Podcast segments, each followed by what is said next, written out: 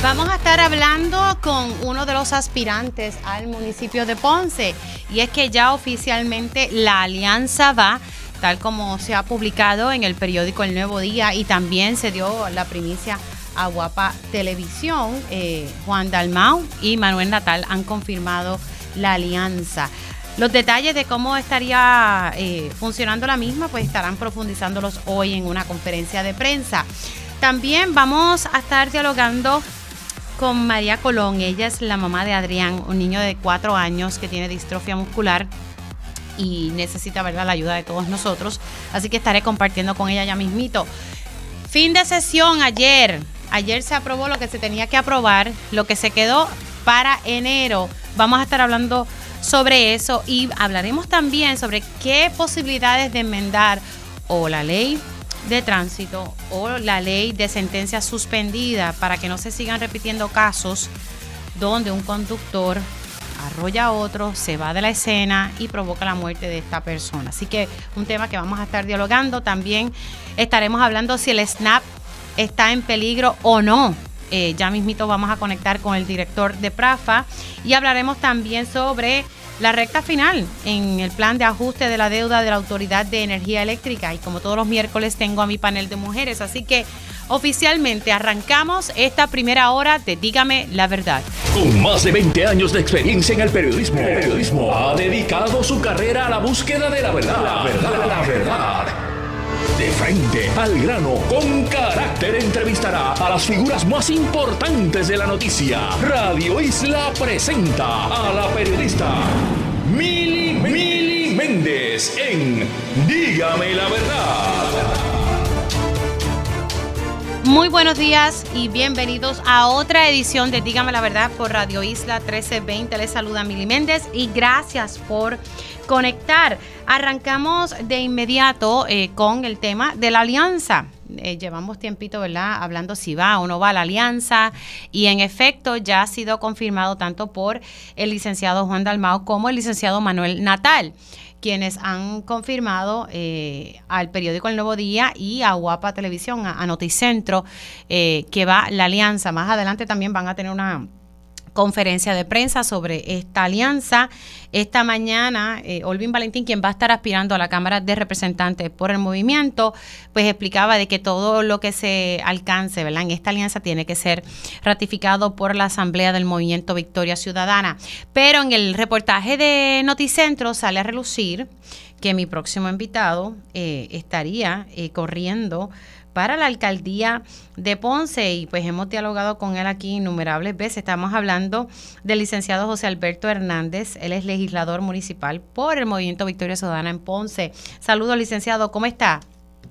Saludos, Mili, buenos días, bien y tú, y buenos días a todas las personas que nos están escuchando. Bueno, su nombre surgió eh, en medio de un reportaje de Noticentro eh, y en efecto, entonces usted estaría aspirando para la alcaldía de Ponce por el Movimiento Victoria Ciudadana. Pues tengo que confesarte que me sorprendió eh, la noticia, no la noticia de la alianza, obviamente, pero la mención de mi nombre como posible aspirante de la alcaldía de Ponce. Eh, lo cierto es que todavía dentro del movimiento Victoria Ciudadana el, periodo para la presentación de precandidaturas está abierto eh, y yo no he radicado ninguna solicitud de precandidatura hasta el momento. cuando lo haga, pues estaré anunciando durante los próximos días pues cuál sería esa candidatura a la que estaré aspirando. ¿Le sorprendió entonces que su nombre surgiera en medio de este reportaje? Bueno, que surgiera, ¿verdad? Con esa seguridad de que, de que eso es lo que va a ocurrir, pues sin duda me llamó la atención.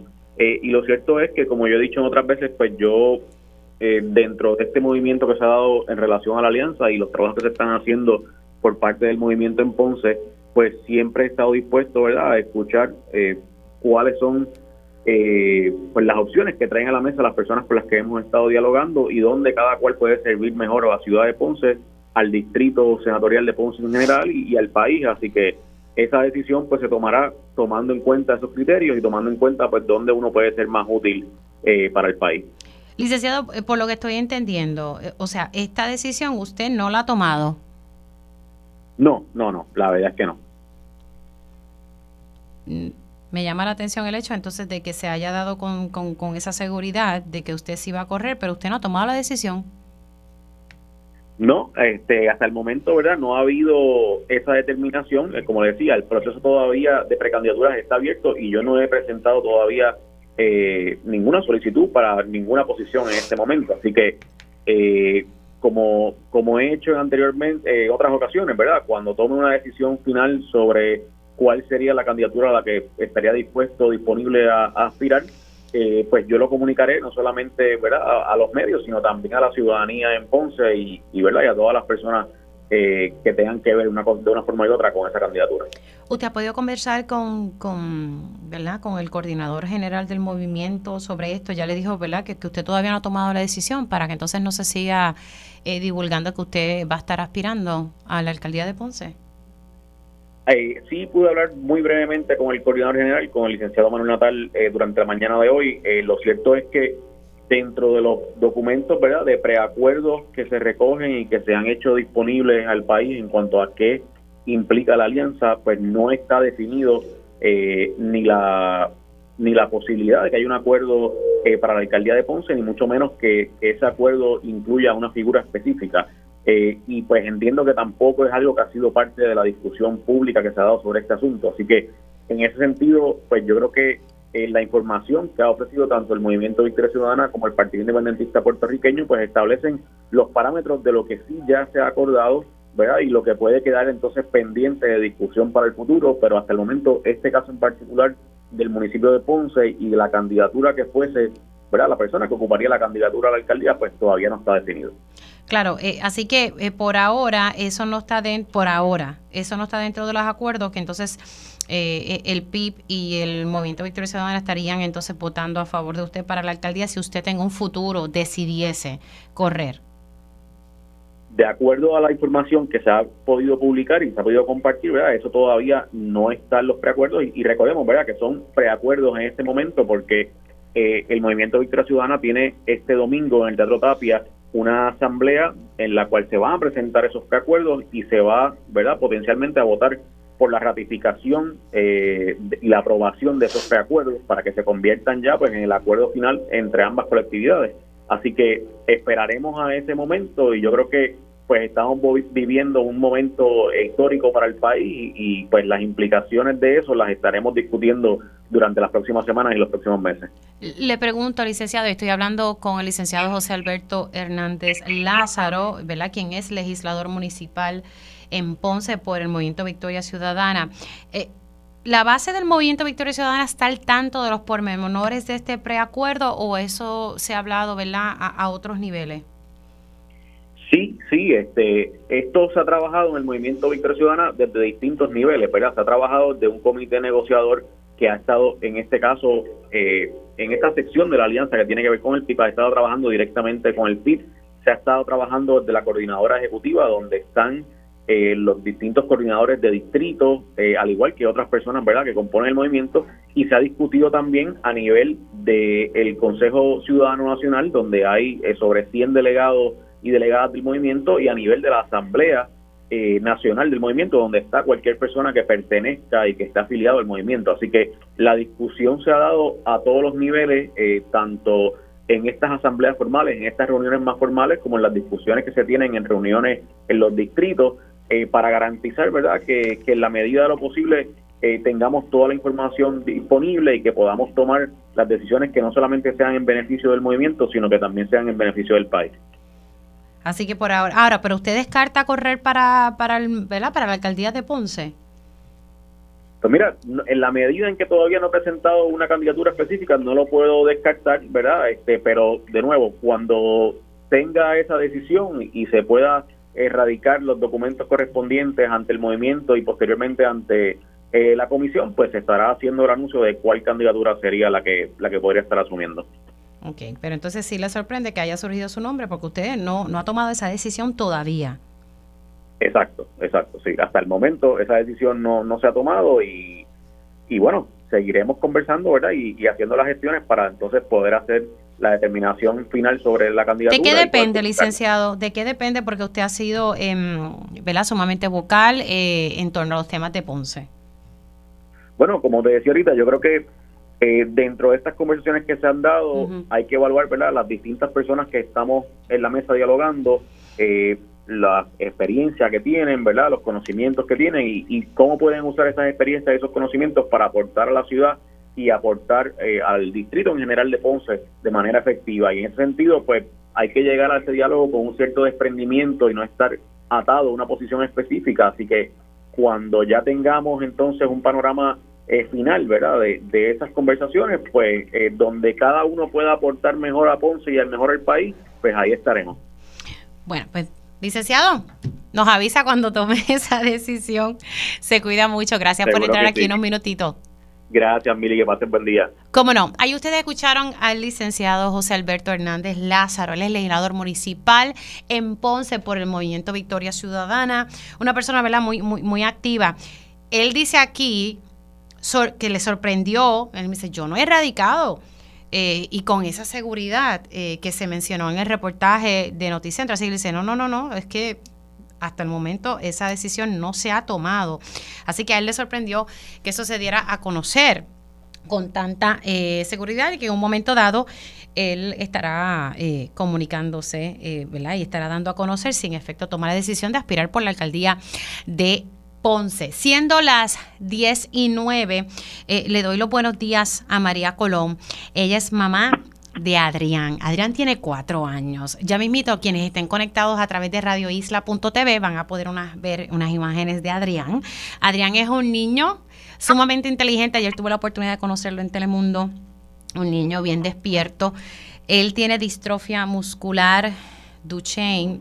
Eh, y ustedes me imagino que conocerán un poco el caso porque ella grabó un vídeo en las redes sociales que prácticamente se fue viral eh, como toda madre que uno no hace por un hijo. Y ella pues frustrada porque hay un medicamento que ha sido aprobado por la FDA que hay que hay que darle ese tratamiento, ¿verdad? Entre los 4 a 5 años a, los niños que padecen de distrofia muscular. En el caso de Adrián, pues él, él fue diagnosticado en los dos años en un momento dado, pues él dejará de caminar, estará en un sillón de ruedas y como toda madre, María Colón está luchando para que su niño tenga calidad de vida. Y, pues ha pasado por mucho eh, porque el medicamento no está incluido dentro del plan médico eh, que ellos tienen. Y bueno, hay un, ¿verdad? Como decimos por ahí, un para adelante y para atrás, pero yo lo que busco es poder ayudarla y sé que hay un, ahora mismo hay un proceso... Eh, de evaluación para la catastrófica para este medicamento como tal. María, buenos días, ¿cómo estás? Hola, buenos días a todos, gracias. Gracias a ti por conectar con nosotros. Háblanos un poquito sobre la condición de tu hijo y la importancia, ¿verdad?, de este medicamento que recién eh, acaba de ser aprobado, eh, pero que es sumamente importante para que tu hijo pueda continuar eh, caminando y ser un niño activo como lo es. Sí, pues la condición de Adrián es degenerativa este poco a poco su cuerpo se va afectando. Por fuera ustedes lo ven contento, corriendo, brincando, pero por dentro sus músculos están débiles. Este medicamento es la única esperanza de vida para Arián y para mí como mamá. un suerito se administra una vez en la vida y le va a administrar distrofina a su cuerpo, cosa que él no está creando y eso lo va a ayudar a correr, a brincar, a ser un niño normal y feliz. Qué bueno, así que estamos hablando de un medicamento. ¿Cuánto cuesta este medicamento? Eh, cuesta 3.2 millones y se administra una vez en la vida. O sea que es un tratamiento, ¿verdad? Es un tratamiento, sí, es como un suerito. Es un tratamiento que se le da y, no se hace aquí en Puerto Rico. Ustedes tendrían que viajar al estado de Texas. Exacto, tengo que viajar al estado de Texas de uno a tres meses aproximadamente. Wow, entonces eh, sabemos que estás en un proceso que, se está evaluando eh, para que a ver si la, el, el, plan catastrófico puede entonces cubrirle este medicamento. Sabemos que, que Adrián lo tiene para otro medicamento, eh, pero lo necesitas específicamente para este medicamento. Sí, correcto. Yo le, ruego a Dios y a, todos los directores de los planes médicos, ya sabrá, Melonita Vital y la catastrófica, MCS y Walmart que me ayuden a que mi hijo reciba este tratamiento. Yo sé que es caro, pero es la única esperanza de vida y es un niño que se merece vivir, correr, brincar, casarse cuando sea grande, estudiar lo que él quiera. Sí, exacto. Y él, precisamente ayer estaba viendo un vídeo de que se ganó la carrera del pavo, o sea, le iba mandado por ahí. Así que eh, eh, es un niño sumamente activo y que merece tener calidad de vida.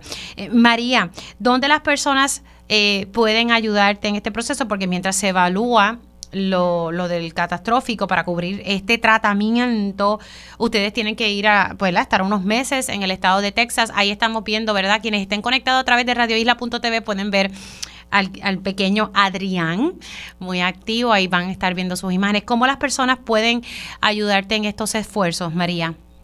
Pues primero que nada, orando a Dios. Segundo, me pueden donar a TH que es 787 217 8029. Ese es mi número y les ruego a, a todos los directores grandes, a los políticos, a los senadores, que me ayuden, porque mi bebé apenas está empezando a vivir. Eso así, con cuatro añitos de vida. Nuevamente, a ver si escuché bien, 787-217-8029. Correcto. Así que ahí ustedes pueden ¿verdad? ayudar al pequeño Adrián para que pueda tener ¿verdad? calidad de vida. Como les dije, tiene distrofia muscular Duchenne y, y, ¿verdad? y necesita este tratamiento que es nuevo, pero es un tratamiento, un suerito que le estaría ayudando a tener calidad de vida y a poder continuar ¿verdad? Eh, corriendo y estando para arriba y para abajo como hacen todos los niños. Y María pues es enfermera y pues es una mujer trabajadora que pues, está tratando de echar a, su hijo hacia adelante junto a su familia. María, un abrazo. Gracias, gracias a todos. Buen día. Cómo no. María Colón, y ustedes la escucharon, la mamá de Adrián, y es la madre que ustedes vieron, observaron en este vídeo a través de las redes sociales, donde pues estaba clamando eh, ayuda para poder eh, darle calidad de vida a su hijo. La verdad que uno ve yo vi el vídeo y pues y ayer compartí con ellos en, Telemundo y, observé a este niño y la verdad que es un encanto. Así que como toda madre, ¿qué no haría, verdad? Para que su hijo esté bien de salud. Así que si ustedes pueden ayudar, pueden donar a través de ATH Móvil al 787-217-8029. Siendo las 10 y 15, Mañana yo voy a tener al licenciado Rolando Emanueli, pero quería por lo menos hablar unos minutitos con él, porque eh, ayer se llevó a cabo, ¿verdad?, una vista en torno al plan de ajuste de la deuda de la Autoridad de Energía Eléctrica, eh, y quiero pues saber qué fue lo que ocurrió allí en la sala de la jueza Taylor Swain. En las afueras por lo menos estaba eh, los empleados o los jubilados de la Autoridad de Energía Eléctrica llevando a cabo una una manifestación. Ya se confirmó el documento de divulgación suplementario del plan de, reestructuración, ¿verdad? Que ha sido enmendado. Licenciado Rolando Emanueli, ¿cómo está? Hola, estoy muy bien, Mili. Espero que tú también te encuentres bien. Bueno, ¿qué pasó ayer? Ahí lo más sencillo posible y mañana podemos tal vez abundar un poco más, pero me parece que es un tema que, había que tocar hoy. Sí, primero quiero aclarar que no es que el proceso de quiebra se reanudó como salió en algunos medios, como que empezaba de nuevo, ¿no? El proceso lleva mucho tiempo ya, eh, ¿verdad? Trabajándose el tema lo que pasa es que son asuntos que no requieren que la jueza se involucre o que haga vistas, y, pero eh, todo lo que se estuvo trabajando, pues se atendió en esa vista que es para determinar si el escrito de divulgación, la declaración informativa, la han dicho en otros medios, o el disclosure statement tiene información suficiente para que los acreedores puedan tomar decisiones en cuanto a cómo votar sobre el plan de ajuste de la deuda. Es decir, eh, cuando salgan las versiones finales de estos documentos, porque van a hacerle unos cambios menores, los acreedores van a estudiar eso y van a decidir si votan a favor del plan o en contra del plan. Había toda una serie de objeciones, Mili, que iban más allá, que planteaban que era una pérdida de tiempo entrar en el disclosure statement porque el plan, según presentado por la Junta, no se puede confirmar porque tiene toda una serie de deficiencias legales y contradicciones con la ley de quiebra que no, no permiten que se confirme. La jueza escuchó los argumentos, ¿verdad? que fueron todo el día, eh, más de casi seis horas de, argumentación, pero determinó lo siguiente, mira, hay que hacer pequeños cambios en el, en disclosure statement en términos de la información que hace falta, más los planteamientos de sustancia sobre si el plan es confirmable o no, los vamos a dejar para la vista de confirmación. Es decir, que ella entiende que son temas que no son pertinentes en esta etapa Y eso lo que implica, Mili, es que esa vista de confirmación va a estar bien complicada y, como dicen los abogados, bien contenciosa, porque van a quedar todas estas cosas que se pudieron haber resuelto aquí, ella no las resolvió eh, y van a quedar pendientes. Y en ese momento eh, de la vista de confirmación, que es en marzo, la jueza podría entonces decidir si ese plan se puede o no se puede confirmar. Así que eh, hasta ahora eh, se queda igual la situación, la incertidumbre sobre si el plan es confirmable o no es confirmable. Claro, lo que entonces sí se, se, confirmó ayer es el documento de divulgación. De divulgación y se, y se autorizó también a que se envíen los paquetes de votación, que son los documentos donde los acreedores van a mirar todo, eh, que es el, el disclosure statement, el plan, eh, y van a ejercer su derecho al voto. Actualmente Mili no tiene el plan el favor de la mayoría de los acreedores, porque la Junta ha ido llegando a una serie de acuerdos con unos bonistas y algunos acreedores particulares, como los Fuel Lenders, pero todavía esos no son la mayoría de la deuda de la Autoridad de Energía Eléctrica. Así que eh, es previsible que la votación, la, la mayoría de las clases voten que no. Esto no dispone, ¿verdad? Si el plan se confirma o no, porque hay otros planteamientos que la Junta puede hacer. Podría confirmarse el plan, aunque no tenga el aval de la mayoría de los acreedores, pero es un punto que la jueza tiene que, considerar, ¿verdad? Ahora mismo, la, más de la mitad de los acreedores de bonos están en contra del plan y son los que están llevando una oposición bien grande. Te, comentaba ayer que radicaron una demanda en la Corte Federal Normal en donde le están imputando responsabilidad personal al gobernador y a Omar Marrero por toda una serie de acciones eh, que perjudican los intereses de los bonistas. Así que el, panorama pues se sigue complicando, ¿no? Eh, y eso eh, se suma a otra demanda que radicaron el viernes pasado en donde están planteando que la Junta tiene mala fe al presentar el plan de ajuste de la deuda porque está forzando a los acreedores a votar a favor del plan a base de una serie de promesas y que eso eh, lo prohíbe la ley de quiebra. Así que no solamente está el proceso de confirmación por un lado, que es el principal, sino hay dos, hay dos pleitos de los acreedores de bonos que enredan más la, la situación de la Autoridad de Energía Eléctrica y desafortunadamente, Mili, eso implica más gastos. ¿Te acuerdas que hablamos de los honorarios de eh, los abogados del gobierno de Puerto Rico la semana pasada? Pues todos esos pleitos implican mucho más gastos porque quien sale a defender al gobierno de Puerto Rico son estos bufetes que, han facturado tantos millones de dólares. Bueno, pues mañana entonces hablamos un poquito más sobre esto, pero pues mientras tanto eh, sigue ese, ese cargo fijo por unos 35 años.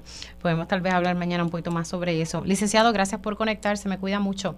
Siempre hable, Mili, que pase buen día. Hacemos una pausa y ya al regreso estaremos hablando sobre el fin de sesión con el portavoz de la mayoría en la Cámara de Representantes. Y ya estamos de regreso aquí en Dígame la Verdad por Radio Isla 1320.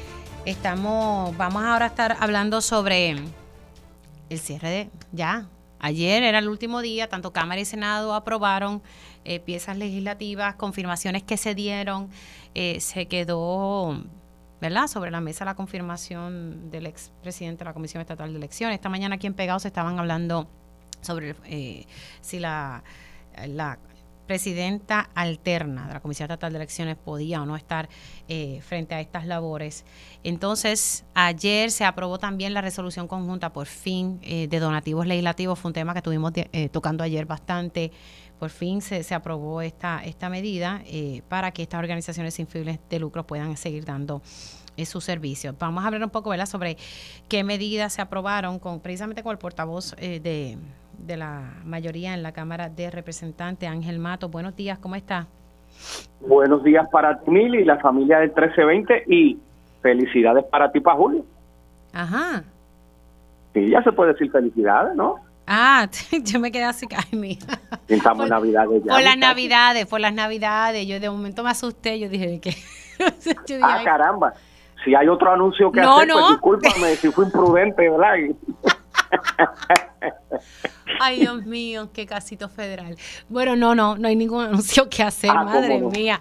Lo que pasa es que pues no he caído en cuenta, ¿verdad? Que ya estamos en la época navideña. Bueno, Representante, ayer un día largo de, aprobación de, de, medidas, finalmente, ¿qué, ¿verdad? ¿qué cosas se, estuvieron aprobando? Cosas que se quedaron sobre la mesa. Bueno, eh, finalizada la sexta sección ordinaria y quedando pendiente la séptima, comienza el 8 de enero hasta junio 30, pues de mayor a menor se aprobó la reforma contributiva, se aprobó una reforma de permiso, se aprobó, eh, ¿verdad?, en, en, el cruce de medidas, piezas de legislación importante, aumento a los fiscales, no prosperó en la resolución conjunta de aumento a los jueces y mientras tú y yo hablamos, pues... Pero ¿por qué no? Eh, ¿Por qué no? Eso no dio... Eh, porque si eso... Yo recuerdo cuando hablé con usted sobre esto en Telemundo, usted me decía que no entendía, ¿verdad? Porque no, no se aprobaba esto en el sentido de que esto salía del propio presupuesto de la rama judicial, el aumento de, los de los fiscales, del presupuesto de, de la rama judicial. Ahora hay dos demandas corriendo que precisamente a esta hora se está viendo esa vista. Eh, ¿Por qué no pues prosperó? Pues bueno, es un informe de conferencia que generó el Senado y el, y el Senado derrotó. Eh, aún a esta hora, como le había dicho a tu producción, ¿verdad? Eh, a los empleados pues se les dio hasta las 11 de la mañana para que entraran, luego de haber salido a las 3 de la mañana. Pues cómo quedó la medida finalmente, pues será algo que prosperará durante la mañana, la tarde del día hoy. Y si es correcto, Mili, la, la, la rama judicial consiguió casi 40 millones de pesos eh, para aumentos a la rama, en donde el aumento promedio para los empleados de la rama, cuando comenzó esta discusión, rondaba los 200 dólares en promedio y llegó a subir hasta 500 dólares en promedio, pero así las cosas comenzó a darse una serie de discusiones que incluyeron y no se limitaron, pues consolidar, balancear los aumentos de los empleados de la rama ejecutiva y el señor gobernador, entre otros tópicos. Ese informe se habrá radicado ayer como a las 7 de la noche, pero cuando el Pleno del Senado lo lleva y lo cuelga, no quedaría ningún otro asunto que atender. Hoy, en enero todavía quedaría una oportunidad de, legislar algo. No quiero entrar a la discusión secundaria de qué es lo que conseguirá la Asociación de, de, Jueces y Empleados de la Judicatura de los pleitos que están llevando.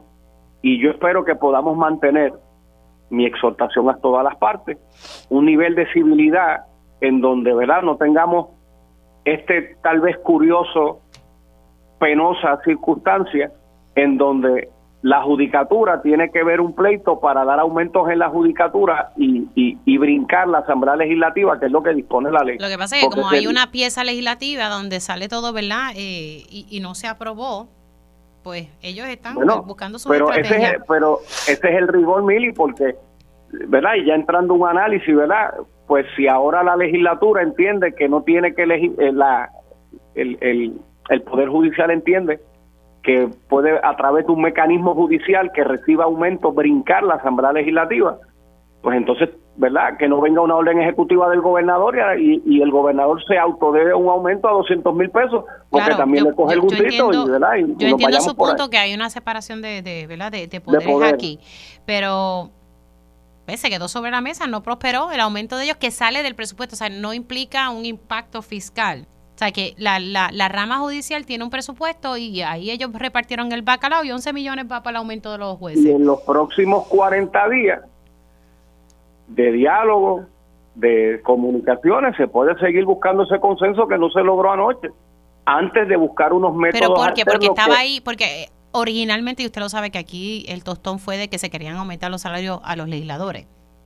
bueno, e, eso también se planteó, Mili, y la realidad que con relación a los legisladores, y yo soy uno, nunca va a haber un buen momento para darle aumento a los legisladores. Por eso que en McClintock, en su cuatrenio de presidente 2004-2008, estableció un proyecto de ley, una ley de aumento automático para cada 10 años tocar este tema. Pero de nuevo, no me parece que ese haya sido el factor, pero estoy hablándote a esta hora todavía, sin documentos en mano. Yo tengo un compromiso contigo en horas de la tarde, ese documento ya estará. Ok, estaremos entonces pendiente de eso. Quería también hablar con usted eh, sobre una medida, y, y, es una medida del Senado, de Gretchen Howe, cuando era senadora, ahora ella es representante y esto se había aprobado en el Senado y había pasado la Cámara. Y básicamente eh, se está buscando enmendar eh, lo que se conoce la ley de sentencia suspendida. La razón por la cual traigo esto es porque en, en los casos de Hinaran, por lo menos los más recientes, eh, lamentablemente, ¿verdad? Se ha provocado la muerte de otra persona porque un conductor tuvo un accidente, arrolló a una persona y se va de la escena Y ya yo sé lo que todo el mundo me está diciendo, Mili, cualquiera puede, sí, cualquiera puede tener un accidente. Aquí mi llamado es siempre a quedarse en la escena o reportar lo que ocurrió, no abandonar la escena. Y pues ya sabemos el más reciente caso, y hay muchos casos aquí en Puerto Rico, entonces me decía el presidente de la Judicatura, de, ¿verdad? el presidente de la Asociación Puertorriqueña de la Judicatura, el juez Carlos Salgado Suárez, me decía, Mili, hay que enmendar la ley. La decisión de la jueza en el más reciente caso fue una conforme a derecho. Y por eso es que esta persona cumple una sentencia suspendida por 10 años. Entonces, me dice, hay que enmendar las leyes. Pues yo pregunto, porque esta pieza legislativa de Gretchen regresó al Senado, el Senado la pidió de vuelta, no sabemos por qué. ¿Qué, qué compromiso podemos hacer buscando una enmienda justa, eh, ¿verdad? Porque tampoco no es que queremos meter preso a todo el mundo, pero algún grado de responsabilidad tienen que cumplir estas personas, porque ya vimos lo que ocurrió con, con, el individuo que mató también un perrito, que eso está muy mal, que sí cumplió eh, cárcel. Correcto, mira, Mili, eh, yo comparto la, la indignación colectiva que hay, como tú bien has traído los ejemplos, en donde en un caso un ser humano fallece por un accidente hit and y se ha dado 10 años de probatoria sin un día de cárcel. Y el mensaje que eso envía sobre todo comenzando ahora la época navideña, en donde los accidentes, en donde un factor adicional entra, que es el alto consumo de alcohol en las navidades, y pudieran repetirse estas circunstancias, y no puede ver una motivación ni un aliciente, ah, pues mira, ¿sabes qué? Como no pasa nada, si yo atropello a alguien, pues síguelo y, y, me voy a un cuartel o, al otro día aparezco con un abogado, pero en total menosprecio de esa vida que quedó tirada. Eh, y vamos a buscar no tan solo, ¿verdad? Vamos a indagar de lleno las herramientas que los señores y las señoras jueces tienen hoy para emitir sentencias en probatoria, entiéndase las leyes especiales, las guías de sentencia, o simplemente eh, ir directamente a reconfigurar cómo son estos delitos en nuestro código penal. Porque en el momento que usted arrolla a alguien y respectivamente de las circunstancias, el llamado humano y cristiano es usted a quedarse ahí, procurar ayuda de esa persona y dar cara, porque de nuevo se parte de la legítima presunción que usted tuvo un accidente, a que después nos enteramos de lo que evidentemente pasa, que en algunos casos simplemente, ¿verdad? Otros factores, largas horas de la noche, alcohol, negligencia al volante, y usted decide abandonar, eso tiene que ser un agravante sine qua non aquí. Punto y si, ¿verdad? Sin entrar en un debate con la judicatura de si tienen o no tienen las herramientas, eh, yo estoy claro, Mili, los informes presentencia son unas recomendaciones al juez, no un mandato.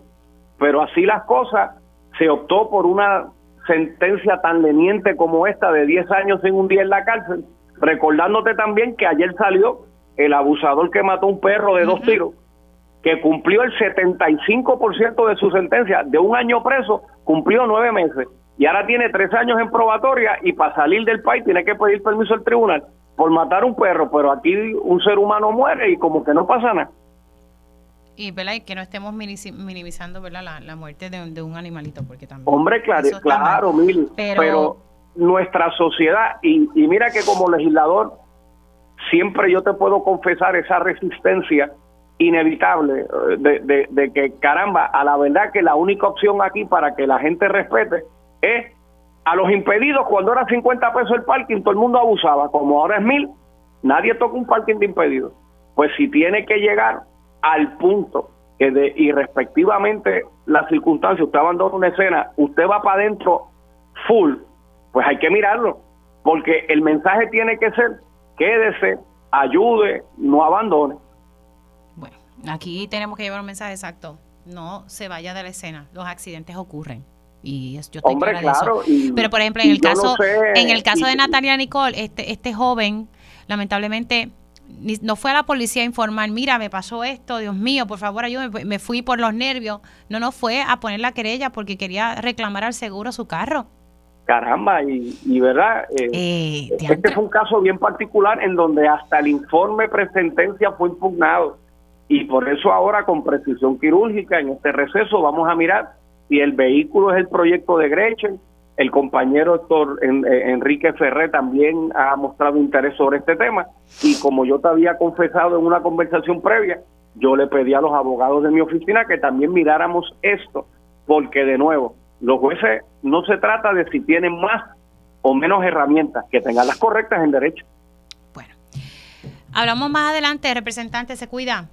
Cómo no, buenos días. Buen día. Y, de nuevo, Mili, felicidad y cualquier anuncio me llama, que será... No, no, felicidad, felicidades a usted en esta Ah, cómo no, cómo no, Señor, el representante Ángel Mato, que, que es tremendo, el portavoz de la mayoría en la Cámara de Representantes. Bueno, señores, al regreso vamos a estar hablando con el director de Prafa eh, surgió información de que el SNAP parece que no, no, no, pinta bien la cosa y esto es para ampliar, ¿verdad?, eh, a las personas que reciben los beneficiarios del PAN, ampliar las ayudas y, tener esa igualdad que lo mismo que reciben allá en los estados. Ya mismito vamos a estar eh, hablando con el director de Prafa.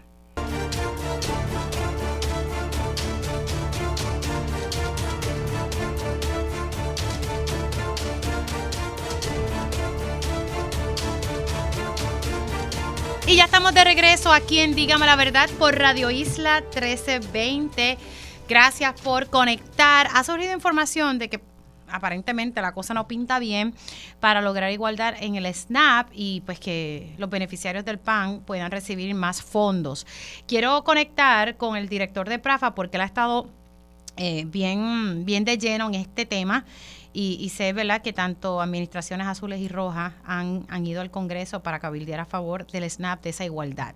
¿verdad? Porque en Puerto Rico no se recibe la misma cantidad de fondos que un estado de los Estados Unidos. Tengo al licenciado Luis Dávila Pernas en línea. Saludos, ¿cómo está? Saludos, Miri, un, un saludo para ti y todo el público que nos sintoniza por Radio Isla. ¿Qué, ¿Qué, está pasando allá en el Congreso en torno a, los fondos de SNAP? Ah, ¿verdad? La última vez que dialogué con usted la cosa pintaba bien. ¿Cómo pinta ahora? Pues mira, todavía pinta bien. Lo que pasa es que obviamente los procesos acá en el Congreso son complejos y, lo que quiero es explicarles ¿verdad? la diferencia de, lo que está ocurriendo. Eh, la, la, el SNAP forma parte de la ley agrícola. ¿Y qué es la ley agrícola? Es una ley que se aprueba cada cinco años en el Congreso. Una, una ley con muchas disposiciones que cubre desde incentivos para la agricultura, eh, programas de asistencia alimentaria como es el SNAP, inclusive cubre hasta unos programas de, de aseguro o de, ¿verdad? de seguro de, cosecha, por si se pierde una cosecha como parte de un desastre natural, que esos agricultores estén protegidos. ¿Qué pasa? Esa ley agrícola se expiró el 30 de septiembre eh, y paralelo a eso, esa misma fecha también expiraba el presupuesto federal. ¿Y qué hizo el Congreso? Pues el Congreso se puso de acuerdo, ustedes recordarán que habían ¿verdad? estos anuncios de que podía cerrar el gobierno federal, etcétera, etcétera. Se pusieron de acuerdo para extender tanto la ley agrícola y paralelamente el presupuesto por 45 días. Pero ¿qué ocurrió? En esos 45 días destituyeron al presidente de la Cámara de Representantes y básicamente durante todo este periodo se han, han estado eh, reorganizándose, eh, digamos, en procesos de liderato, etcétera, y no han podido atender el asunto. La industria agrícola obviamente tiene que prepararse y hacer proyecciones a largo plazo porque no pueden estar a la merced de que cada 30 días se queden sin fondos y que todos estos programas se queden ¿verdad? Eh, a la deriva. Y lo que pidieron fue que se extendiera la ley agrícola hasta el final del año fiscal, es decir, hasta el 30 de septiembre del año que viene. Y ayer la Cámara de Representantes por la noche aprobó eh, una medida donde extendería la ley agrícola hasta septiembre del año que viene. Obviamente es una extensión de todos los programas como están actualmente en el presupuesto actual y en la ley agrícola actual. O sea que en ese sentido, la disposición que nosotros estamos empujando para incluir a Puerto Rico en el SNAP, pues no podría ser incluida en este vehículo que se aprueba ahora. Pero eso no quiere decir que no tenemos eh, grandes probabilidades de poder incluirlo previo a que expire el año que viene, el 30 de septiembre. O sea, eh, para que la gente lo pueda entender, básicamente es que se extendió el SNAP como está ahora mismo, que no incluye estos beneficios para Puerto Rico. Se extendería, o sea, tendremos que esperar a, seguir cabildeando hasta el próximo año. Correcto, y son buenas noticias, porque y te explico por qué. Porque ahora, si se extiende la ley agrícola hasta el 30 de septiembre del año que viene, entonces eso nos da la oportunidad de poder sentarnos eh, tanto con el liderato republicano como con el demócrata y, ¿verdad? negociar para que esa disposición para incluir a Puerto Rico en el SNAP, que eso es importante, no es que nosotros estemos en el SNAP y estemos pidiendo más fondos, es que no se nos ha incluido eh, desde el 1981 cuando se nos removió. Eh, pues eso eso da la oportunidad que, por ejemplo, si en enero los demócratas salen con una con un borrador de legislación, pues lograr, ¿verdad? El primer logro es, es, es obtener eh, y asegurarnos que eh, esa disposición para Puerto Rico esté incluida en ese borrador. Y ahí partimos entonces la negociación y asegurarnos, por supuesto, que los republicanos, como parte de la negociación que van a tener con los demócratas, permitan que esa disposición entre a cambio de otras eh, prioridades que ellos tienen dentro de esa misma ley agrícola. Claro, pero la realidad es hasta que hasta el próximo año no, no podremos ser incluidos, o sea, simplemente se extiende y las cosas se quedan igual. Correcto, y, y, eso va a ocurrir con cualquier otra eh, industria, cualquier otra compañía, cualquier otro sector que esté pidiendo cambios dentro del Farm Bill. O sea, no, no es exclusivo para Puerto Rico, o sea que en ese sentido, pues no no es no, no tenemos una actitud de decir pues nos derrotaron ni nada por el estilo todo lo contrario ahora tenemos más tiempo pero sí se, pero sí se puede decir sí se puede decir retrasado eh, verdad ser agregado dentro de un año más o menos menos de un año. Podríamos decir que se ha aplazado la aprobación de la ley agrícola, eh, como se conoce, lo como fue una extensión de eh, los fondos como están actualmente para toda la nación, no solo para Puerto Rico. O sea que en ese sentido, pues pues yo creo que es bueno también, porque por ejemplo, estos programas que aseguran las cosechas, eh, que varios agricultores en Puerto Rico se, se benefician de ellos, pues necesitaban también esa seguridad de que, de que esos programas estuviesen corriendo. Eh, así que yo lo veo positivo. Eh, y nada, hoy, mismo tenemos reuniones con cuatro oficinas republicanas, si no me equivoco, van a haber personas de la Coalición para la Seguridad Alimentaria en estas reuniones y, y esperemos verdad que podamos seguir avanzando este tema por el bien de todos los puertorriqueños. Ahora, en torno, se, sometió, ¿verdad?, un, nuevo proyecto de estatus. Hablemos un poquito, ¿verdad?, sobre esto, porque había uno ya en, la Cámara Federal. Pues mire, este proyecto la realidad es que fue histórico. Eh, nosotros hicimos hasta un research en la oficina de, cuál había sido el proyecto que más apoyo había tenido en el Senado y encontramos uno de la, época de Doñón que tuvo, creo que fueron 15 o 16 oficiadores. Este ya de saque arranca con 21 oficiadores. Ah, eh, obtuvimos uno adicional eh, con el senador Sherrod Brown, que se unió el viernes pasado, o sea que ya son 22. Es el que más eh, apoyo ha tenido en la historia del Senado de los Estados Unidos, eh, en historia reciente, ¿verdad? Obviamente, cuando se aprobó la ley 600 allá en el, 50, 52, pues, pues obviamente obtuvo la mayoría. pero es el más, el más que ha tenido y, ciertamente, pues yo creo que es reflejo de que este es el mejor vehículo que hemos tenido en años para adelantar este tema. Hay eh, todo el mundo está de acuerdo, ¿verdad? El sector, hasta sectores independentistas, soberanistas, estadistas, todos están de acuerdo que esta es la mejor forma de poder descolonizar a Puerto Rico e incluye las tres fórmulas que son reconocidas tanto por el derecho internacional como por el Departamento de Justicia y la Casa Blanca. Así es que nada, seguimos seguimos para adelante con esto y, esperemos que, pueda eh, discutirse tanto en una vista en el Comité de Jurisdicción y que eventualmente pueda bajar a votación en el floor. Así que veremos cuál, cuál, cuál surge primero. Es lo que estamos viendo aquí. ¿Cuál surge primero que entra la ley agrícola y el cuál, cuál, cuál se atiende primero, ¿verdad? Porque eso está ahí sobre la mesa. Bueno, lo, lo, la diferencia entre ambas es que la ley agrícola es lo que se llama, ¿verdad? Un, un, un must pass legislation, ¿verdad? Una legislación que se tiene que aprobar porque pues tiene todos estos programas que dependen de ella y, y es parte del presupuesto. O sea que en ese sentido, pues obviamente sabemos que para el 30 de septiembre del año que viene se tiene que aprobar eh, o una extensión nuevamente de la ley agrícola o una renovación o reautorización completa por cinco años. Me refería, a, lo de, eh, me refería a lo de estatus, licenciado. bueno, el estatus definitivamente se va, se va a mover a nivel de comité. De hecho, siete miembros eh, del comité ya son cooficiadores de la medida. Así es que yo espero que sea que sea movida dentro del comité, que haya debate, que aquellos que se opongan a la medida tengan la oportunidad de ir y, y, expresarse, ¿verdad? Que tengan su derecho a ser oídos. Eh, y que se debata el tema, ¿verdad? El que no esté de acuerdo, si hay alguna persona o algún miembro del Congreso que no está de acuerdo, que tiene algún tipo de eh, preocupación, por ejemplo, con las disposiciones que extiende la ciudadanía americana a un Puerto Rico soberano e independiente, porque pues se discuta, que se diga eh, qué es lo que les molesta o cómo se podría eh, enmendar eso, etcétera. Igual con los que tengan issues con las disposiciones de transición hacia hacia la estadidad, pues que también se discute y se debate. Yo creo que eh, el, intercambio de ideas es, es algo esencial en una democracia y pues eso no se va a dar si no se presenta y no se da ese debate en una vista, así que para eso vamos a estar empujando para que se logre. Gracias, licenciado, por entrar unos minutitos aquí en Dígame la Verdad. Cuídese mucho.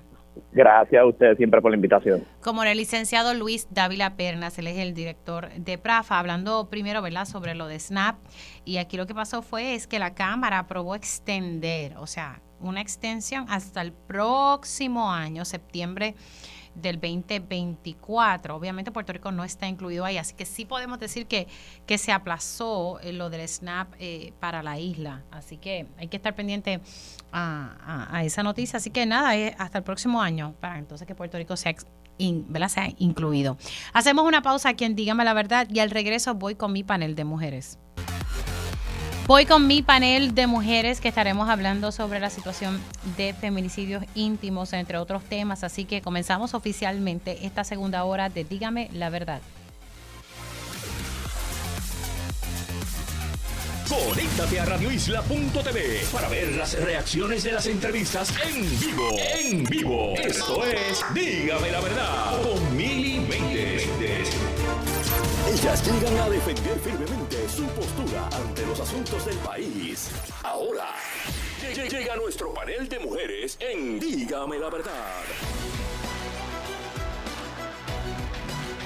Y ya estoy con mi panel de mujeres y le doy los buenos días a la licenciada Carmen Lebrón. Buenos días, Carmen.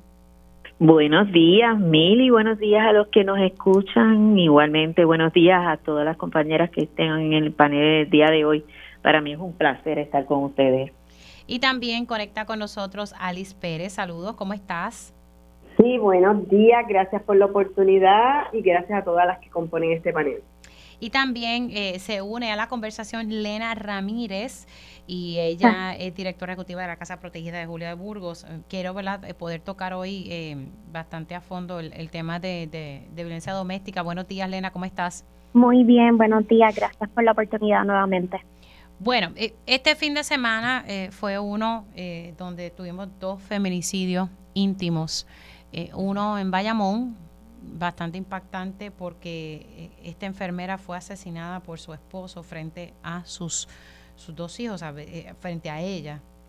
y entonces tenemos el caso de Lares donde eh, eh, la pareja mató a su esposa y luego él se privó de la vida. Ambos sucesos cometidos con, armas que ¿verdad? tenían licencias de portación de armas, que es un detalle ¿verdad? que el Observatorio de Equidad de Género ha estado eh, muy, muy pendiente. aquí hay varias vertientes que, que, podemos tocar.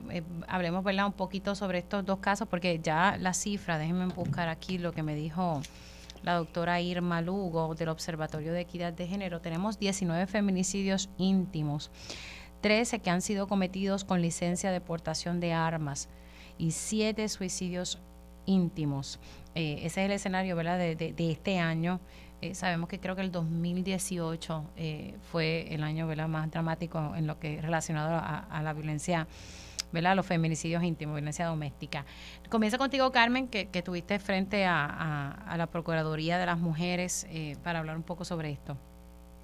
Estamos viviendo tiempos terribles, eh, ¿verdad? Y, ciertamente vemos cómo va girando esto en aumento y no vemos eh, unas acciones concertadas o dirigidas adecuadamente para tratar de frenar esta situación. Debo traer la colación que también hay 31 casos que están bajo investigación de feminicidio. Así que esta cifra de 19 eh, íntimos podría aumentar una vez se terminen estas investigaciones. Eh, yo tengo que decir que en estos últimos dos casos a mí me llama mucho la atención y creo que es un indicador de que se debe estar haciendo ya algo para frenar el que haya tanta gente con armas. Fíjate que la mayoría de estos casos con armas, donde lo que se usa es un arma de fuego, eh, la mayoría de estos casos son con armas legales. Es decir, que son casos que el caballero pudo tener acceso a su arma a través del proceso establecido por ley. Y eso debe ser un indicativo de que tenemos que trabajar con eso. Hay demasiadas armas en la calle eh, y pues ciertamente unido esto a que eh, la persona sea una persona que no tiene controles de conducta, tenemos una bomba de tiempo en nuestras manos. Por otro lado, también es importante ver las víctimas secundarias, en este caso los hijos e hijas, que son en, varios casos han ocurrido ya a lo largo de este año, donde los hijos han estado presentes en el acto eh, de eh, el feminicidio. Así que tenemos unos niños y niñas que urgen eh, recibir tratamiento y tener acceso a servicios. Yo insisto en lo mismo. Tenemos que trabajar con la prevención. Estamos reaccionando a una situación. La prevención tiene que ser una asertiva y una bastante agresiva para tratar de detener este mal que nos está arropando y que nos está eh, llevando la vida de nuestras mujeres. Así que mi exhortación es que tenemos que hacer una política pública que sea de manera concertada, que organice los servicios. Estamos apagando fuego, pero los servicios no están adecuadamente coordinados desde mi perspectiva. Yo lo veo todo el tiempo en el tribunal eh, y veo cómo se nos hace tan difícil buscar eh, distintos servicios para las mujeres eh, y sobre todo hay que trabajar también no solo con exhortar a que salgan de, de la situación de riesgo, sino trabajar con la situación una vez salen de la situación de riesgo, porque muchas de nuestras mujeres regresan porque o no tienen el techo adecuado o los servicios tanto de luz como de agua eh, no los tienen accesibles porque a lo mejor estaban bajo la cuenta del caballero. Eh, todo eso es parte de lo que se debe estar evaluando aquí como una acción coordinada para tratar de frenar esto que va cada vez más en aumento. Sí, de verdad que, siguen ¿verdad? los casos. Solamente este fin de semana, dos. primero, bastante alarmante fue el del sábado. Imagínate cuando escuché el, del domingo y dije, no puede ser, ¿verdad? Eh, otra víctima más. Eh, pasamos con Alice. Sí, mira, eh, a mí, con lo que respecta a estos casos, ¿verdad? Estoy de acuerdo a lo que la compañera está diciendo, pero me preocupa mucho la, la niñez en Puerto Rico que son víctimas de todos estos procesos y a veces los dejamos como que fuera de la ecuación, eh, porque no es solamente los feminicidios que están ocurriendo, sino esa violencia intrafamiliar que termina en ese feminicidio y que están viviendo diariamente nuestra niñez en las casas, que van a las escuelas y que por alguna razón todavía no estamos levantando banderas sobre conductas que podemos este, identificar, donde podemos entonces intervenir para evitar una violencia intrafamiliar. Eh, igual los recursos del Departamento de la Familia para poder eh, trabajar adecuadamente con, con estas situaciones.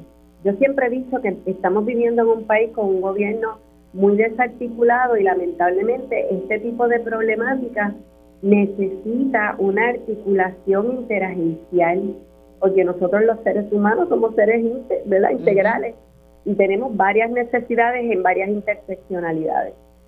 Lo lamentable de esto es que un niño marcado con el trauma de un feminicidio, sin tratamiento a tiempo y sin seguimiento a futuro, vamos a tener una persona con unas condiciones ¿verdad? de salud mental, con unas condiciones de vida que posiblemente pudieron haber sido este, evitadas. Y como país nos corresponde tomar las medidas necesarias para que esto se, se pueda llevar a cabo. Hace poco la Cámara de Representantes avaló el proyecto 1333 que declara estado de emergencia por violencia infantil en la isla, que me parece un proyecto muy aceptado, porque a diferencia de, del estado de emergencia que se hizo a través de pares, este tiene poder legislativo. Y eso es una, es una diferencia bien grande, va a promover los recursos para que las agencias puedan trabajar interagencialmente y puedan trabajar con toda esta niñez que lamentablemente estamos, estamos viendo que viven dentro de circunstancias de violencia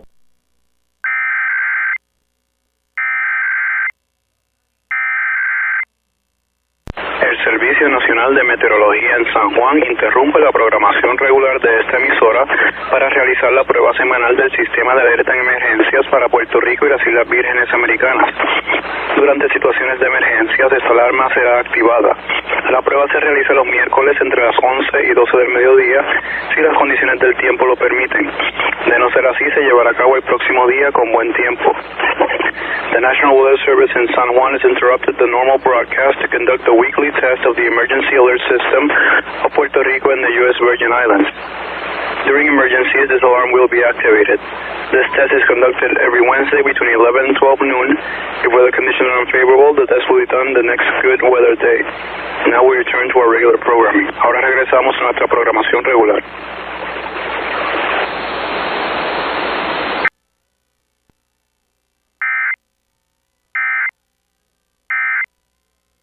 Eh, y algunos de estos podrían ser señales también para otras personas de que algo en ese hogar no está no, no está verdad eh, eh, correcto verdad o, es un hogar de bienestar para para esos niños y esas niñas que están creciendo en un hogar inseguro en un hogar que genera mucha tensión en un hogar eh, verdad que están viendo a una madre pues sufrir y que a largo plazo, no solamente como dice la, eh, la compañera Alice, va a tener unas consecuencias a nivel de salud mental, también está aprendiendo unas conductas, eh, unos roles y unos estereotipos de género que se van a reproducir. Así que seguimos continuando estos ciclos de violencia que tenemos que eh, entonces trabajarlos, como bien dicen las compañeras, a nivel de un plan interagencial que de verdad se ocupe de mirar a profundidad lo, las heridas que deja la violencia doméstica, no solamente en la víctima, sino en la niña. Eh, otros datos que comparto es que eh, la mayoría de estos casos íntimos también ocurren eh, en víctimas que estaban saliendo de los de los de la situación de violencia doméstica, así que ya era la pareja. y eso me lleva también a pensar eh, que tenemos que fortalecer los servicios para que una vez las víctimas decidan buscar ayuda, eh, pues encuentren realmente espacios seguros donde eh, se les dé las herramientas, no solamente el acompañamiento que es fundamental en todos estos procesos que generan igualmente mucho malestar en las víctimas, por eso es una decisión tan y tan valiente y muchas veces pues pues también depende de no contar eh, con, con, recursos de apoyo, no contar con un hogar seguro, a dónde moverme, eh, y pues piensan que a veces por, eh, por los hijos están también pues quedándose en ese hogar porque no tienen otro refugio. por eso es que hay que seguir fortaleciendo los servicios, por eso es que seguir compartiendo las líneas de emergencia los servicios que brindamos las organizaciones, para que toda víctima en Puerto Rico sepa que va a contar con un espacio seguro eh, y que nadie merece, sea víctima, sea niñez, estar en un hogar donde no está siendo verdad protegido esa vida y ese eh, bienestar de, de las personas.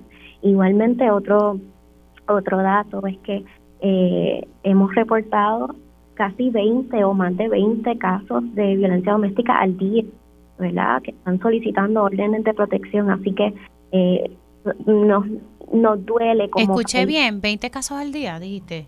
Sí, más de 20 casos al día. Espérate, pero a través de qué? A través que llega la línea de ustedes, perdóname, que esto me dejó, me mala. Son, son números que registra la Oficina Procuradora de las Mujeres. O sea, desde la oficina de la Procuradora de las Mujeres eh, se reciben 20 casos al día. correcto, correcto. O sea, son 20 casos que solicitan órdenes de protección.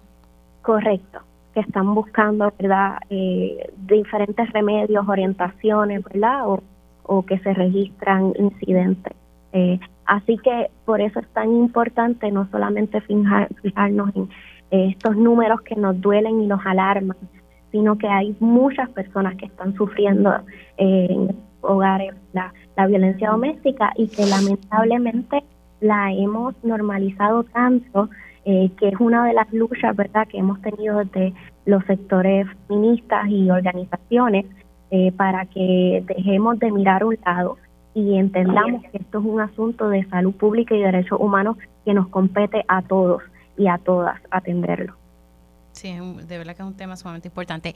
Quédense, por favor, en línea. Voy a pasar con, es que está la conferencia de prensa de, de la alianza, que ya, ¿verdad? De manera formal, esto ya se ha anunciado eh, pero se está llevando a cabo una conferencia de prensa, entonces regreso rapidito con, con el panel de mujeres, pero vamos a pasar con esta conferencia de prensa que se está haciendo justo frente a la Comisión Estatal de Elecciones, eh, obviamente conferencia de prensa encabezada por el licenciado Manuel Natal y el licenciado Juan Dalmau. Pasemos un segundito para allá. Partido Independentista Puertorriqueño. Es decir, que en esos cuatro municipios que hemos acordado, en los casos que concierne a Victoria Ciudadana, Victoria Ciudadana presentará su candidatura a la alcaldía y a las legislaturas municipales y el PIB no presentará sus candidaturas en esos municipios. De igual forma, en los municipios en que el acuerdo es para que el PIB sea que presente, Victoria Ciudadana no presentará. Hoy podemos decir que dos de esos municipios, uno en el caso del movimiento Victoria Ciudadana será el municipio de San Juan y otro en el caso del Partido Independentista Puertorriqueño será el municipio de Caguas. Los dos municipios en donde nuestras colectividades tuvieron el mayor porcentaje de votos respectivamente en las candidaturas a la alcaldía. Que nadie tenga duda, estamos haciendo esto para ganar. En el resto de los municipios vamos a tener una competencia fraternal. Se van a presentar candidaturas en muchos de ellos, tanto del PIB como de Victoria Ciudadana, y vamos a competir fraternalmente en esos municipios. En lo que concierne a la papeleta legislativa, ya he ido adelantando lo que son los entendidos, pero los resumo de la siguiente manera. La Cámara por distrito son 40 escaños en todo Puerto Rico. Nosotros estamos buscando llegar a una distribución justa y equitativa de esos 40 escaños.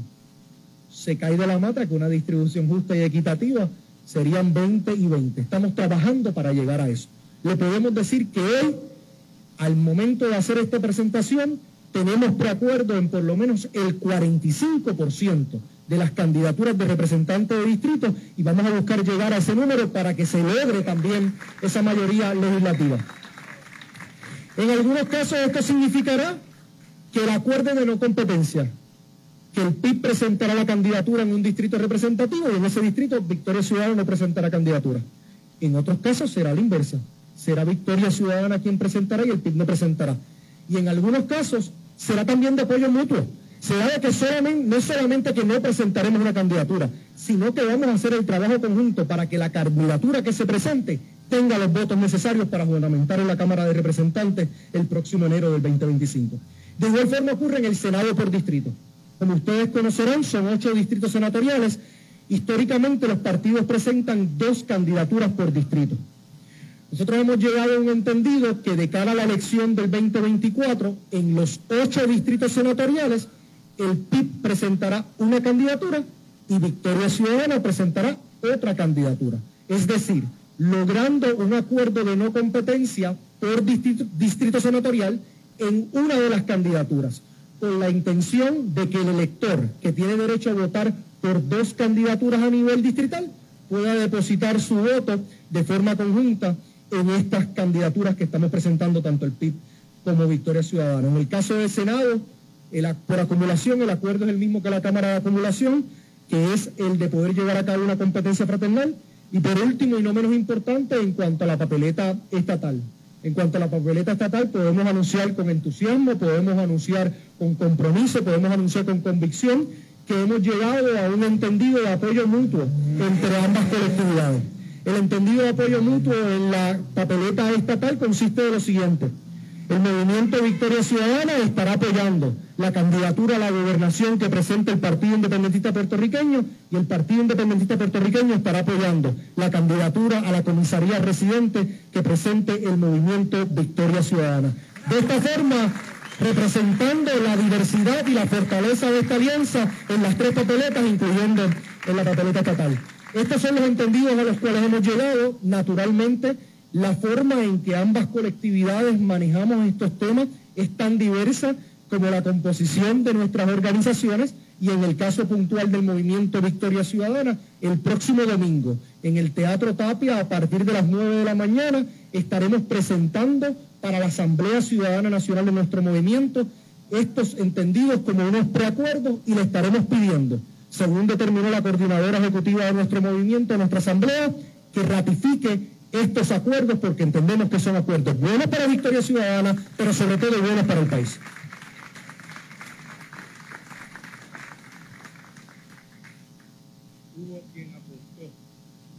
Hubo quien apostó a que este día no llegaría.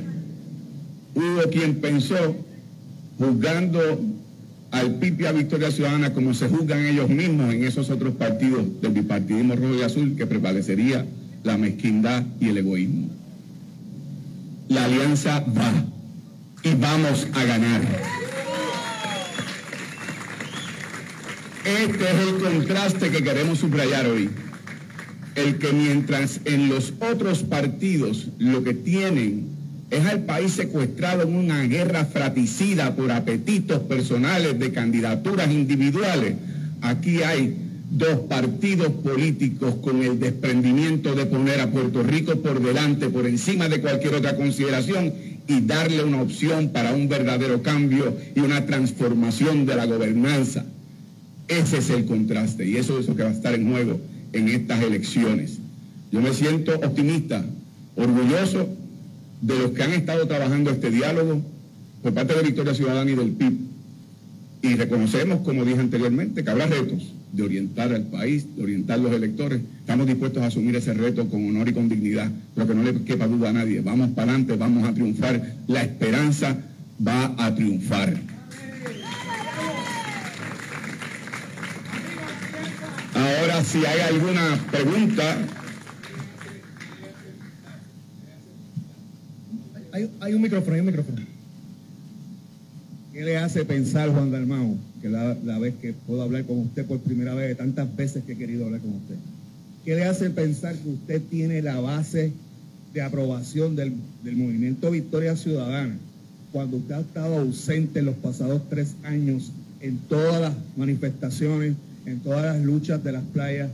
¿Qué le hace pensar que usted tiene esa aprobación de parte del pueblo y de otros sectores que interesan y simpatizan con, eh, con el movimiento Victoria Ciudadana. ¿Qué hace pensar que usted tiene esa aprobación?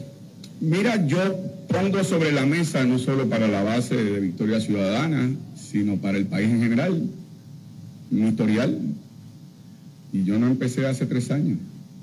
Eh, así que eso es lo que le puedo responder. Yo me, yo me voy a ganar la confianza del pueblo de Puerto Rico y creo que lo que alcanzó Victoria Ciudadana y el PIB en las, pasadas elecciones es algo inimaginable bajo cualquier métrica en la historia política del país. Un 14% apoyó la candidatura de la candidata a la gobernación de Victoria Ciudadana, la candidata Alexandra Lúgaro, y 14% este servidor. Suman una fuerza electoral de un 28%. El gobernador electo certificado lo fue por 32%. El triunfo está al alcance de la mano y yo tengo esa confianza. Yo quisiera aprovechar también la oportunidad porque se hace una pregunta sobre, sobre la base de Victoria Ciudadana y, quisiera también aprovechar ese espacio para señalar los contrastes. Si bien es cierto que hay un sector creciente desde mi perspectiva mayoritario del país que hace mucho tiempo que tomó la determinación de dejar atrás el bipartidismo corrupto, también es cierto que existe una respuesta distinta, diversa y algunos podrían decir en extremos opuestos para sustituir a ese bipartidismo corrupto. Y no estoy hablando única y exclusivamente de lo que representa una alianza a favor de los derechos de los trabajadores, a favor de las comunidades LGBTQI, a favor de los derechos de las mujeres, a favor de la equidad y la justicia como representa Victoria Ciudadana, en contraste con lo que representaría un proyecto de dignidad, por ejemplo, sino también estoy hablando de la diferencia entre aquellos y aquellas que apostamos al colectivo versus aquellos y aquellas que apuestan al individualismo. Desde Victoria Ciudadana, desde el Partido Independentista Puertorriqueño, estamos convencidos que no se trata de la candidatura de Juan Dalmau un puesto, de Manuel Natal a otro se trata de un proyecto colectivo que reconoce que hay diferencias, que reconoce que hay asuntos en los que no estamos de acuerdo, pero que construye sobre aquellas cosas que nos unen. Y sobre todo, que reconoce que los cambios que necesitamos para Puerto Rico son solamente posibles desde el colectivo, son solamente posibles desde sentarnos en la mesa personas que tan cercanos como en la pasada elección estábamos compitiendo. Así que sí también, sí también hay una respuesta distinta entre aquellos y aquellas que se presentan como alternativa al bipartidismo. Uno es el individualismo, el que apuesta al que donde está en ese momento dado es el único lugar que importa y quien no está en ese momento y en el lugar preciso donde él o ella está es porque no está luchando. Y otra reconoce que todas esas luchas son importantes. Y otra reconoce que la lucha por los derechos de las mujeres es importante y ahí hay compañeras y compañeros dando esa lucha. Que la lucha por los derechos ambientales es importante y ahí hay compañeros y compañeros dando esa lucha. Que la lucha por los derechos de los trabajadores es importante y ahí hay compañeros y compañeros dando esa lucha. Y que no hay una lucha más importante que otra, sino que lo verdaderamente importante es la capacidad de unir esas luchas para lograr los cambios que queremos para Puerto Rico. Así que esa es la alianza que queremos construir. Muy bien.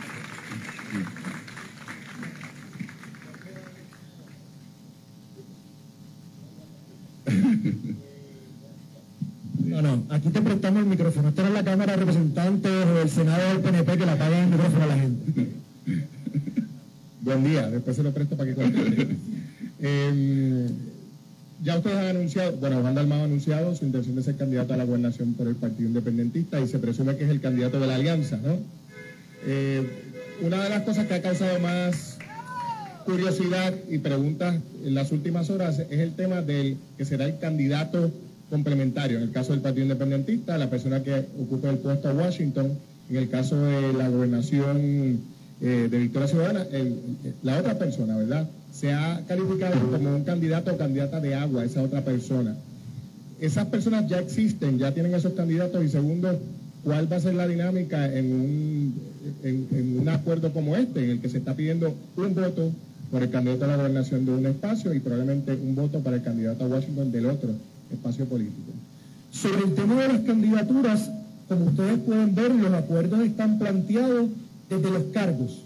Los procesos para llenar esos cargos al interno de cada colectividad serán precisamente en ese espacio. Aquí está tanto la comisionada electoral del Movimiento Victoria Ciudadana como el comisionado electoral del Partido Independentista, que son las personas quienes corren esos procesos. En el caso de Victoria Ciudadana, el proceso de precandidatura está abierto todavía. Eso quiere decir que todavía hay personas que están radicando candidaturas para los distintos cargos. En nuestro caso, las candidaturas se definen en un método de voto directo por el pueblo en luego del proceso de erradicación de candidaturas. Es decir, que eso ocurre en enero, febrero, quizás marzo del 2024. Así que definir quiénes van a asumir las candidaturas va a ocurrir más adelante, conforme a los procesos internos del Movimiento Victoria Ciudadana en un caso y del Partido Independentista Puertorriqueño en otro. Quiero que sí aclarar que lo que va a ocurrir el domingo en el caso de Victoria Ciudadana es que se va a presentar ante la Asamblea estos preacuerdos. No es una asamblea de candidaturas. Las candidaturas ocurren luego del proceso de erradicación ante la Comisión de Elecciones, de certificación y como parte del método alterno. En el caso del Partido Independiente es distinto. Así que es importante, ¿verdad?, mantener esas distinciones. Y lo último que quería comentar muy brevemente, los términos que se utilizan para referirse a una candidatura u otra, para nosotros esto es bien sencillo y, y va atado a la respuesta anterior. No se trata de la candidatura de Juan o mi candidatura o la candidatura de otras personas. Se trata de un esfuerzo.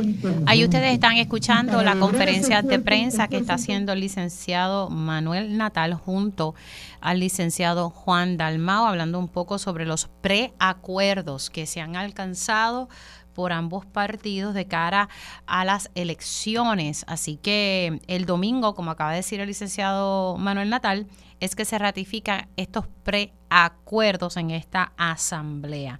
Eh, así que ya ellos han dicho más o menos cómo va, va a correr esto. Nosotros hacemos una pausa y al regreso eh, voy y continúo con mi panel de mujeres. Y ya estamos de regreso aquí en Dígame la Verdad por Radio Isla 1320. Ahorita, ¿verdad? Estuvimos compartiendo con ustedes un poco de la conferencia de prensa que se ha hecho por parte del Movimiento Victoria Ciudadana y el PIB en torno a los preacuerdos eh, que se estarían ratificando por cada uno de los partidos de cara a las elecciones. Así que ahí pudimos pasar un poquito, pero voy a, continuar con mi panel de mujeres. Tengo a la licenciada Carmen Lebrón, a Liz Pérez y Elena Ramírez. Y no sé si ustedes quieran opinar un poco sobre este tema, pero pues me llama la atención. Ya eh, formalmente esta alianza por ahora va.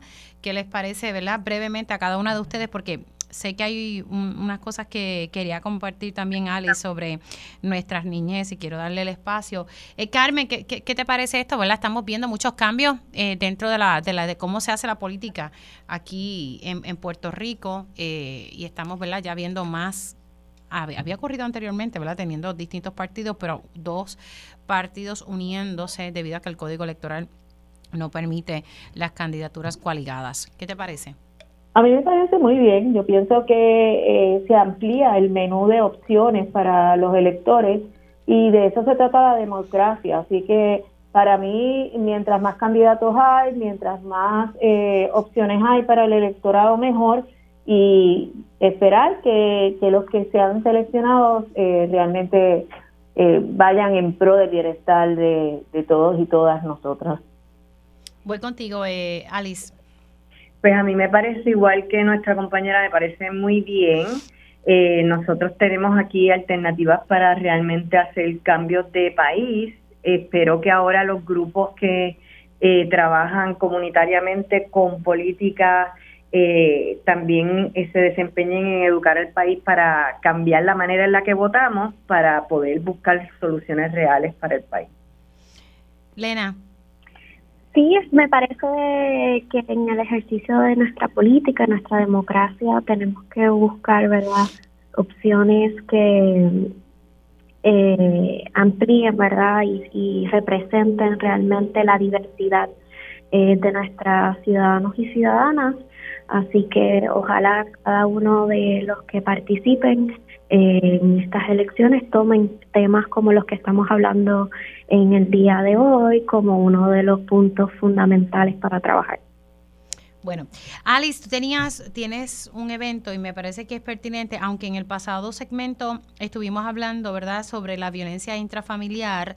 Hay una actividad y me parece importante poder eh, divulgarla eh, en el contexto que estamos viendo mucha violencia hacia nuestros niños, agresión sexual, este caso de, de, Mayagüez, a la verdad que llora ante los ojos de Dios y cada vez que estamos viendo, y que siempre ha existido, lo que pasa es que ahora se da a conocer, ¿verdad?, con, mayor frecuencia. Eh, háblame un poquito, ¿verdad?, de, este evento. Pues mira, yo coordino el Comité de Desarrollo Integral de la Niñez de la Asociación de Psicología de Puerto Rico y a nosotros nos llega, ¿verdad?, este, pues muchas quejas, recomendaciones y participación en política pública que está relacionada con la niñez y ciertamente nos debe preocupar los problemas a los que la niñez tiene que enfrentarse, ¿verdad? Y entre ellos está la violencia sistémica, la violencia intrafamiliar, pero también está el, el bajo acceso y oportunidades de educación de calidad, de salud, la pobreza infantil, ¿verdad? Tenemos una, una, una serie de, de problemáticas que a diario a nosotros nos llegan. No damos abasto para poder asesorar, ¿verdad? O dirigir o buscar servicios terapéuticos de salud mental para estas familias. Así que nosotros nos hemos dado la tarea, eh, este sería el segundo año que lo hacemos, en dar psicoeducación sobre los derechos que tiene la niñez, derecho a conocerse, a disfrutar su niñez, a tomar decisiones, porque a veces pensamos que los niños no pueden o no tienen ese derecho, el adultocentrismo es un problema también en ese caso, este, y, y que también reconozcan que tienen derecho a, recibir un país que funcione, ¿verdad? Que, le, que le, permita no solamente subsistir ahora, porque ellos son personas en este momento, sino a futuro. Así que nosotros vamos a estar este domingo 19 de noviembre dando esa actividad que es psicoeducativa, se llama Juega, Ríe y Sueña por los Derechos de la Niñez. Va a ser en la plazoleta del Banco Popular, del Popular Center en Atorrey, de 1 a 5 es gratis la entrada, es gratis el estacionamiento, las meriendas las va a estar dando Econo, así que es para el disfrute de la familia. Tenemos un área artística bien, bien chévere, va a empezar a la una de la tarde la orquesta de William Cepeda, la, orquesta sinfónica de la niñez del maestro William Cepeda, a las 3 está el Trotamundos y cierra Taller Palenque. Así que ese evento que, se va a estar llevando el, domingo. El domingo. Y aquí vamos a tener talleres de lectura, huertos, ¿verdad? Este, eh, taller de huertos, de yoga, eh, lectura para niños antirracistas, lecturas para la paz y eh, obviamente vamos a estar presentando todos los materiales que están relacionados a los derechos de la niña. Así que yo espero que todo el mundo se dé la vueltita, ¿verdad? Y comparta con nosotros con mucho cariño y nos eduquemos. Este país necesita educación. No solamente necesitamos educación política para aprender a votar correctamente, sino necesitamos educación que nos permita vivir en paz y en poder ser conscientes de que somos los responsables del país que tenemos y del país que dejamos. Así que espero que, estén por ahí. Nuestros niños tienen derecho a vivir plenamente en felicidad. Tengo que hacer una pausa, hacemos la pausa y entonces regresamos a, al, al último segmento del panel de mujeres aquí en Dígame la Verdad. Y ya estamos de regreso aquí en Dígame la Verdad por Radio Isla 1320. Les saluda Mili Méndez y gracias por conectar. Acaba de salir que el Tribunal Apelativo desestimó un recurso que había sometido la defensa del alcalde de Ponce, Luis Irizarry Pavón, donde estaba buscando retar la decisión del FEI, donde lo suspendió el pasado primero de noviembre. Así que ustedes saben que el alcalde está suspendido de sus funciones como alcalde de Ponce, luego de que se encontrara causa para su arresto eh, en la vista que se llevó a cabo. Así que el, el apelativo dijo que, eh, que permanece esta suspensión del alcalde de Ponce. Y si usted se perdió algún detalle de la primera hora de Dígame la Verdad, sepa que siempre en horas de la tarde se hace disponible la versión podcast de este y otros programas de Radio Isla 1320. Usted busca su plataforma favorita o puede entrar a radioisla.tv y ahí busca el área, la pestañita que dice podcast para que pueda encontrar todos los programas de Radio Isla 1320. Sigo con mi panel de mujeres integrado por Carmen Lebrón, Alice Pérez y Lena Ramírez. Me gustaría, Carmen, que si pudieses eh, hablarme un poquito, estábamos ¿verdad? comentando, eh, que nos puedas explicar esto de las órdenes de, de, protección, ¿verdad? Los, pros y, los contras de las mismas. Eh, estamos hablando, ¿verdad? De, de, eso te refería, ¿verdad, Carmen? sí, eh, eh, en particular quiero hacer mención específicamente con la ley 95 que se aprobó este año. La ley 95 propone o dispone que en la regla 6, que es la determinación de causa para arresto, cuando se lleva un caso de ley 54, se evalúe eh, luego de determinada causa, se le pregunte a la víctima, eh, obviamente si desea la orden de protección, y de eh, desearla, se ve si es primer ofensor de esa ley, o sea, si es una persona reincidente en cuanto a delitos de la ley 54, o si por el contrario es la primera, la, la primera, el primer señalamiento bajo la ley 54. Basado en eso, si no es reincidente, eh, la ley dice o dispone que el tribunal tiene la potestad de emitir la orden de protección por un término de seis meses, eh, partiendo de un término de seis meses, es decir, podría ser mayor, pero lo mínimo serían seis meses, y cuando hay residencia, lo mínimo sería un año. Eh, ¿Cuál es el problema? ¿Cuál es el beneficio de esta ley? Vamos a empezar por lo positivo. El beneficio de esta ley es que evitaría que la víctima tenga que volver al tribunal a una vista final en una orden de protección. Pero igual eso representa una limitación. ¿Por qué? Porque eh, nada dice con relación, eh, esta ley nada dice con relación a los estados provisionales que podemos conseguir en el proceso ordinario de la solicitud de una orden de protección. Y me refiero a que cuando se hace a través de la regla 6 y basado en esta ley, el tribunal solo emitirá la orden, o por lo menos así está funcionando, eh, emitirá la orden en relación a proteger a la víctima, pero aquello que era pensión, custodia de los menores, relaciones paterno-filiares y cualquier otra disposición que contenida como estado provisional, a veces la posesión de un, de un vehículo que está siendo utilizado incluso para llevar niños a la escuela. Ese tipo de, disposición no será atendida en ese proceso. ¿Y por qué no va a ser atendida?